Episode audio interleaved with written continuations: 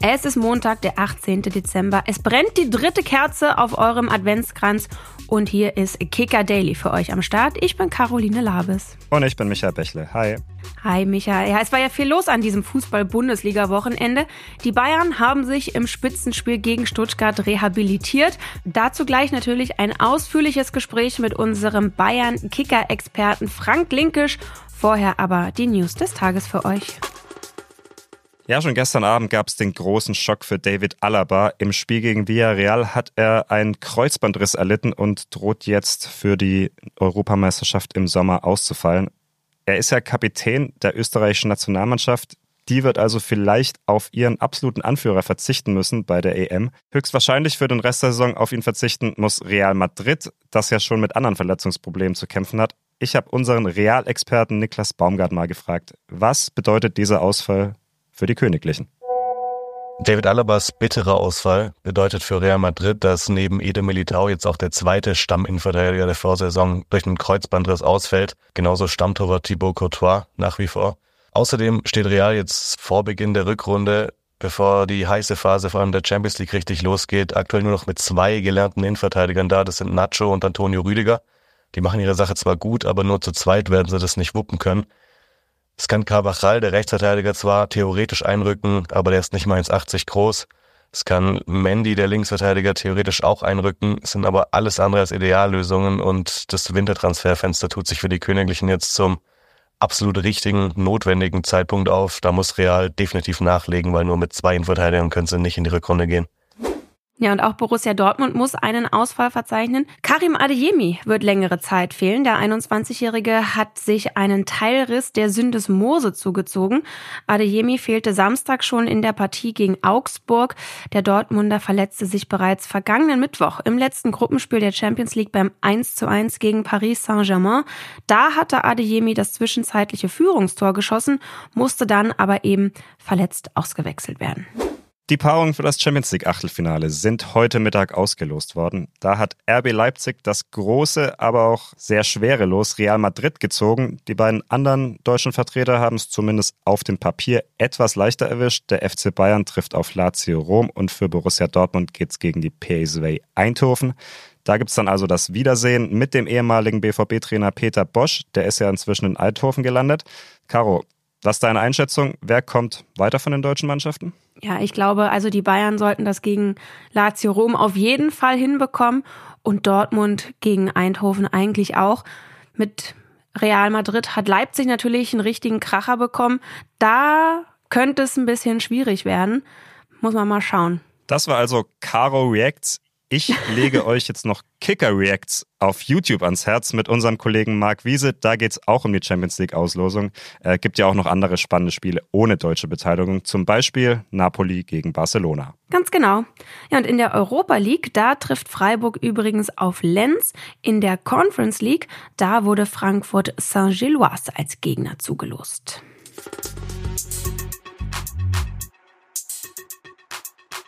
Ja, gerade haben wir ja schon kurz über den FC Bayern gesprochen und jetzt werden wir das Thema noch weiter vertiefen und zwar mit unserem Bayern-Reporter Frank Linkisch. Hi Frank. Ja, hallo Michael. Ja, Frank, schön erstmal, dass du dir überhaupt die Zeit nimmst, hier dabei zu sein, denn heute, muss man wissen, ist die große Konferenz zur Kickerrangliste des deutschen Fußballs. Also heute wird festgelegt, welche Spieler sind Weltklasse, welche Spieler sind internationale Klasse und so weiter. Werdet ihr in Bälde in unserem Heft und in der Kicker-App finden. Frank, nimm uns doch und unsere Hörer vielleicht mal kurz mit. Wie lief der Tag bis jetzt? Aus welcher Diskussion haben wir dich gerade hier rausgeholt? Ja, wir haben die ersten zwei Positionen tatsächlich durch. Es fängt ja traditionell damit an, dass die Reporter und die Redaktion erstmal diskutieren, wer war denn im vergangenen Halbjahr überhaupt Weltklasse? Gibt es Weltklasse in der Bundesliga oder auch von den Legionären, die im Ausland spielen?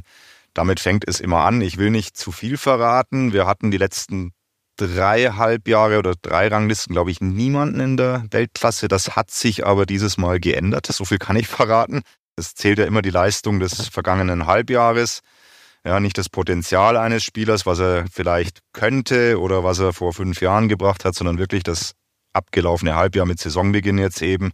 Schauen wir doch mal ganz brandaktuell auf die Bayern, was da gerade passiert ist, nämlich auf die Champions League Auslosung. Ja, dass der FC Bayern in der Champions League gegen Lazio spielt, äh, das hast du wahrscheinlich trotz Konferenz gerade schon mitbekommen. Was ist dir durch den Kopf geschossen, als du dieses Los gerade gesehen hast? machbar. mein erster Gedanke. Also der FC Bayern sollte, sollte ganz klar, äh, ist, ist ganz klar Favorit und sollte ins Viertelfinale einziehen. Äh, ohne despektierlich gegenüber Lazio sein zu wollen. Aber ich denke, da sind die Rollen relativ äh, klar verteilt. Es hätte die Bayern äh, mit einem schwierigeren Los treffen können, wenn wir dran denken, PSG. Hätte ich zwar auch nicht die ganz großen Bedenken gehabt, weil ich der Ansicht bin, dass die Bayern besser sind, vor allem mannschaftlich besser sind. Es hätte aber auch Inter sein können oder Neapel, das sind unangenehme äh, Gegner. Ich hatte auch schon mal das Vergnügen, in Porto zu sein. Äh, das ist ein Hexenkessel dort, das ist auch nicht so ganz angenehm. Also das war schon von den sechs möglichen Losen äh, mit das Dankbarste für den FC Bayern. Wir wollen natürlich und vor allem über das Spiel des FC Bayern gestern Abend sprechen. Äh, du warst im Stadion. Trotz heftigsten Personalmangel gab es ein völlig verdientes 3 zu 0 gegen Stuttgart. Also gegen die Mannschaft, die zuletzt Dortmund phasenweise an die Wand gespielt hat, gegen die Mannschaft, die gegen Leverkusen 45 Minuten lang das bessere Team war. Also die Vorzeichen standen dann gerade mit den Ausfällen auch von Kimmich und Goretzka eigentlich gar nicht gut bei den Bayern. Woran lag es aus deiner Sicht, dass es trotzdem so lief, wie es gelaufen ist? Also zwei ganz entscheidende Faktoren für mich. Das eine war das schnelle Tor zum 1 zu 0. Das hat schon, das war ein Wirkungstreffer für Stuttgart, das hat man ganz deutlich gemerkt. Und dann ein exzellenter Matchplan vom FC Bayern, äh, mutmaßlich Thomas Tuchel natürlich als Cheftrainer. Sie haben Stuttgart nicht ins Tempo kommen lassen. Sie haben die Räume sehr, sehr gut verdichtet und sie haben eigentlich Bayern untypisch über weite Strecken gespielt. Das heißt, sie haben gar nicht so sehr auf Dominanz geachtet, auf Ballbesitz.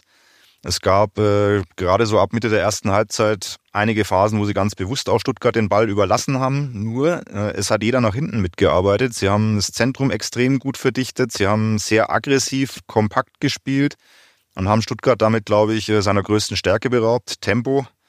Ähm, die wussten am Ende nicht, wo sie hinspielen sollen. Die waren relativ einfalls- und planlos Stuttgart und ja, am Ende die Statistik spricht ja Bände. Sie hatten keine einzige Torchance. du hast gerade gesagt, sie hatten einen perfekten Matchplan. Kann man dann im Umkehrschluss sagen, dass sie gegen Frankfurt die Woche davor keinen Matchplan hatten? Ja, das ist äh, ganz, ganz schwierig. Äh, da die Wahrheit zu finden. Sie selber haben ja so ein bisschen damit argumentiert, dass sie aus dem Rhythmus waren, weil sie diese zehn Tage Pause hatten. Ich finde, das ist ein bisschen zu, zu leicht dahingesagt. Das äh, darf im FC Bayern nicht passieren. Umgekehrt äh, hat sich Tuchel ja kürzlich nach den Länderspielreisen auch über die hohe Belastung beschwert. Es gibt einfach Tage, da läuft manchmal alles schief und die waren in Frankfurt nicht richtig auf dem Platz. Dann, dann sind sie in Rückstand geraten. Es waren viele individuelle Fehler. Ähm, das ist auch das, wo die Mannschaft, wenn sie, dann spannen wir den Bogen vielleicht zur Champions League wieder, wenn sie da dieses Jahr ganz weit kommen wollen, dann müssen sie schon diese Konstanz reinkriegen, dass sie eine Leistung wie gestern regelmäßig abrufen und sie dürfen sich halt solche Ausrutscher nicht erlauben. Und das kannst du ganz exemplarisch an zwei, drei Spielern hernehmen, diese, diese Schwankungen. Ich nehme jetzt mal Kim und Upamecano, die letzte Woche in Frankfurt ganz sicher nicht die Alleinschuldigen waren, aber die wie mehrere andere einen rabenschwarzen Tag hatten. Und gestern waren die wie ausgewechselt. Kim hat seine beste Leistung im Bayern-Trikot gezeigt. Das war eine absolute Weltklasse-Leistung gestern. Äh, Upamecano, der, was wir auch erst hinterher erfahren haben, zwei Tage im Bett lag, mh, hm, krank, sich dann trotzdem zur Verfügung gestellt hat und auch äh, sehr, sehr gut gespielt hat. Und im, im Verbund haben die ja zum Beispiel Gerasi und Undarf äh, komplett aus dem Spiel genommen. Also die waren fast unsichtbar.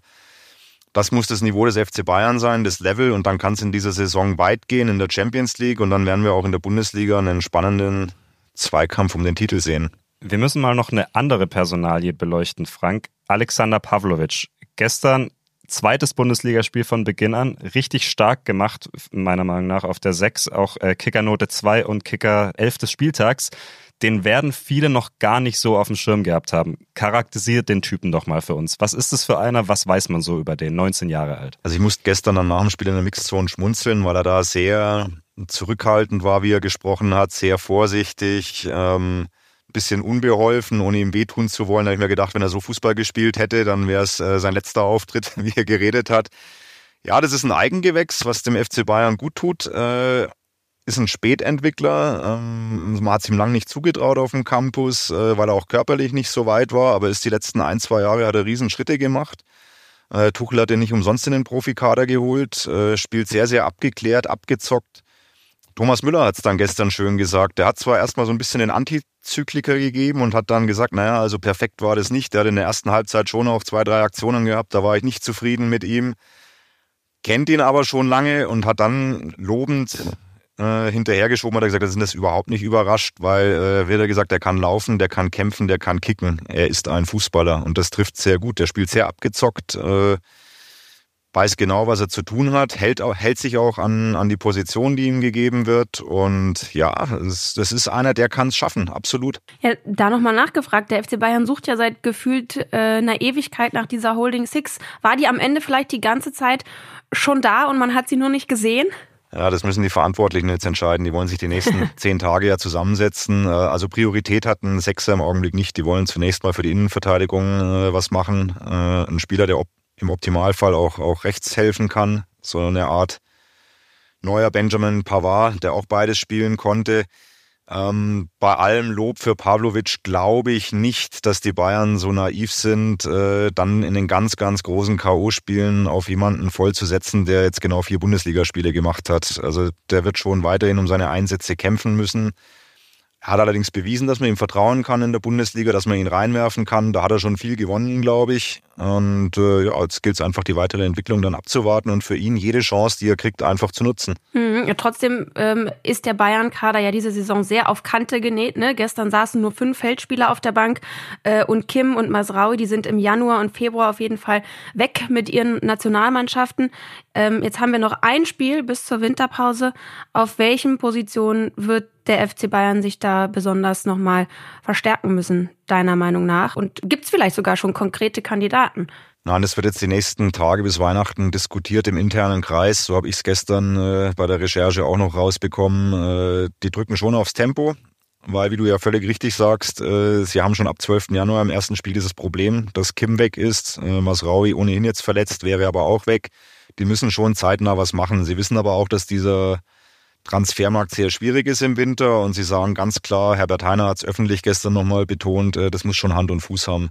Ja, wir sind gespannt, was da passieren wird, Frank, und würden dich dann mal wieder in Richtung Ranglistenkonferenz entlassen. Viel Spaß dir weiterhin und danke für deine Zeit, Frank. Ja, danke euch beiden, gell? Liebe Grüße. Tschüss. Tschüss.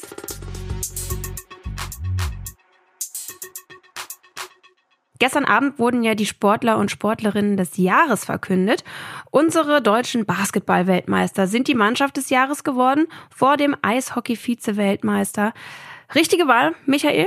Ja, ich glaube, das stand in dem Moment fest, als dieses äh, Finale gegen Serbien abgepfiffen wurde, dass die die Mannschaft des Jahres werden. Hochverdient. Ich glaube, äh, hat auch niemand mit was anderem gerechnet. Was finde ich noch ein bisschen unterm Radar geflogen ist, dritter Platz. Hockeyherren, hm. auch Weltmeister geworden. Das stimmt. Also im internationalen Bereich mal ab vom Fußball brauchen wir uns eigentlich überhaupt keine Sorgen machen. Wir sind ja immer viel am Meckern, weil die Nationalmannschaften im Fußball so wenig reißen momentan.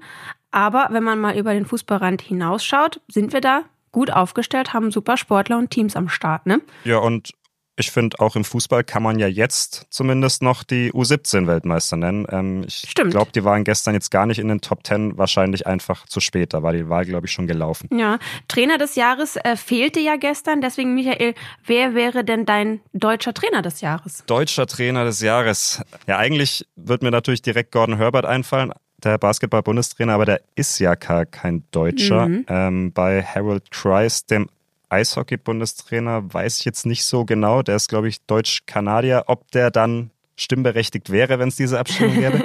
ähm, aus dem Fußball, da kenne ich mich halt am besten aus. Da wäre es für mich wahrscheinlich Frank Schmidt.